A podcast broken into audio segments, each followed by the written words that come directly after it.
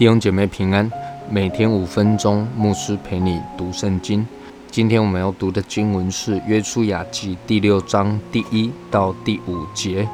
耶利哥的城门因以色列人就关得严谨，无人出入。耶和华小谕约书亚说：“看了，我已经把耶利哥和耶利哥的王，并大能的勇士。”都交在你手中，你们的一切兵丁要围绕这城，一日围绕一次，六日都要这样行。七个祭司要拿七个羊角，走在约柜前。到第七日，你们要绕城七次，祭司也要吹角，他们吹的角声拖长，你们听见角声，众百姓要。大声呼喊，城墙就必塌陷。个人要往前直上。约书亚带领着以色列人过了约旦河，也照着神的吩咐为以色列人行了割礼之后，约书亚遇见了耶和华军队的元帅。约书亚脱下鞋子，俯伏在地敬拜神。约书亚所带领的以色列军队。不再是以色列的军队，而是由耶和华神所带领的耶和华的军队。这对约书亚来说啊，是一个重要的转变，重要的改变。约书亚真真实实的成为耶和华军队的领袖，而这一个领袖呢，不是靠着自己的力量。靠着自己的才能，也不是靠着自己，呃，有带兵打仗的谋略，而是靠着耶和华的灵，遵从顺服耶和华来带兵打仗。亲爱的弟兄姐妹，要成为领袖啊，要先成为仆人；要成为带领者啊，要先成为被神带领、跟随主的仆人。这是永远不会改变的事实。一个人越是谦卑的服侍神、服侍人，这样的人啊，越是被神高举。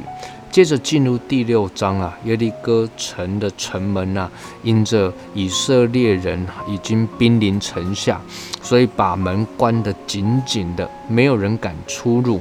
那么神呢，就小谕约书亚说啊，要让以色列的兵丁呢，呃，围绕这城，一日绕行一次啊，六日都要这样子做，还要叫七个祭司啊，拿着羊角走在约柜前，到了第七天呢，他们要连续的围绕城七次。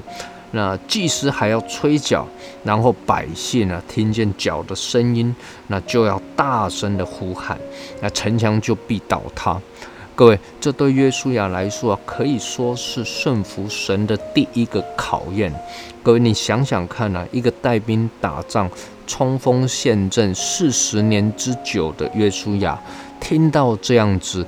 打仗的方式、带兵的方式、攻城的策略，那他大概没有一个人可以认同啊，而且恐怕连以色列人自己都不太认同啊。但是神呢，就是这样子吩咐约书亚，要他去吩咐以色列百姓要这样子来做。那我个人觉得，约书亚他在这里啊必须克服呃几件事情。第一个，一定要先克服说服自己，以及说服以色列百姓的困难。那这真的是不容易的一件事情，毕竟这真的是太愚蠢了啊！后面我们会看到约书亚顺服神，照着神的吩咐去做，果然耶利哥城倒塌了。这段经文提醒我们什么呢？无论神的吩咐是多么的不合理。多么的愚蠢，在人看来是多么的可笑，我们都要撇下自己的主观意识，抛弃别人笑话你的眼光，去按着神的吩咐谨守遵行，因为这是我们顺服的一个挑战。